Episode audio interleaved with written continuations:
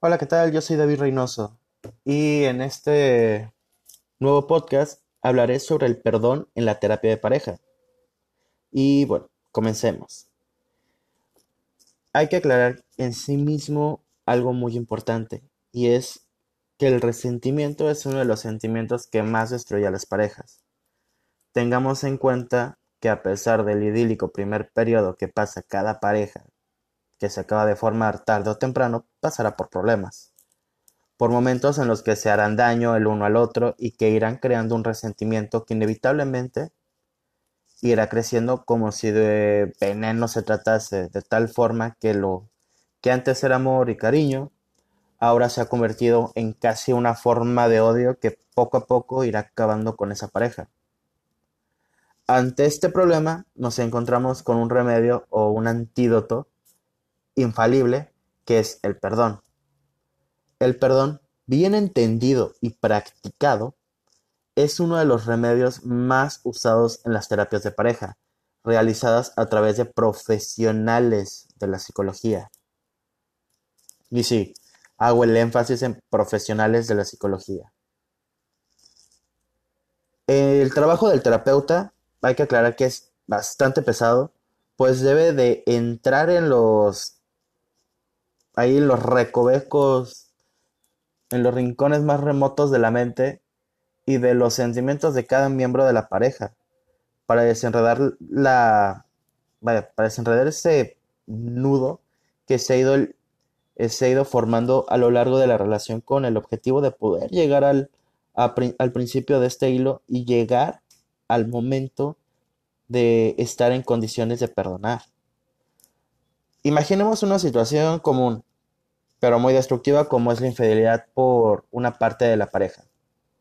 El resentimiento creado por parte del miembro engañado puede ser definitivo, pero si encuentran el camino del perdón pueden llegar a un puerto finalmente y retomar la relación incluso fortalecida. Pero no pensemos que el perdón en este caso significa que se puede llegar al punto cero.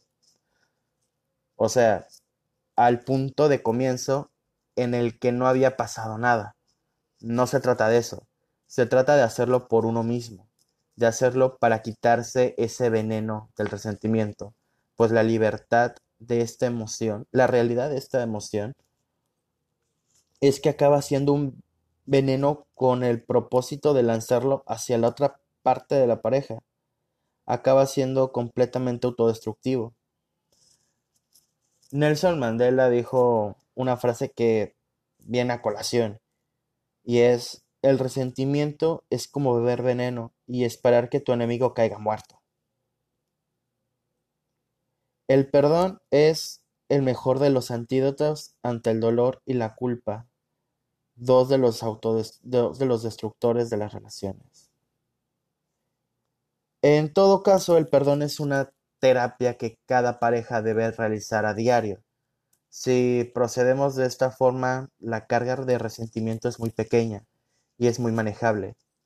Es como un borrón y cuenta nueva diario que fortalece a la pareja mientras que el en sí al contrario tenemos cantidades insoportables de resentimiento y dolor que no vamos a poder ni saber manejar de tal forma que la responsabilidad y la posibilidad de perdonar se convierte en algo casi completamente imposible.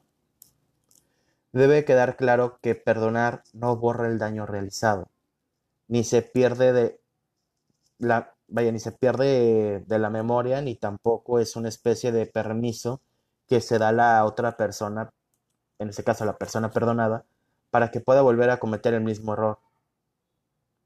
Aunque parezca imposible dejar atrás algunas cosas por parte de una pareja, te aseguro que con la ayuda profesional adecuada puedes llegar a perdonar y superar hasta lo más adverso.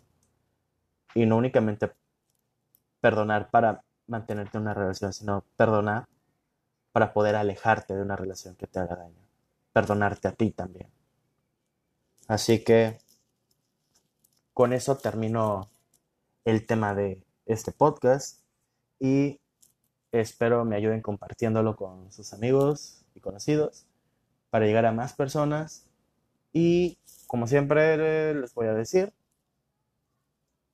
espero sus comentarios y sugerencias de temas para abordar. Yo soy David Reynoso y con eso termina este tema. Nos vemos en el siguiente. Bye.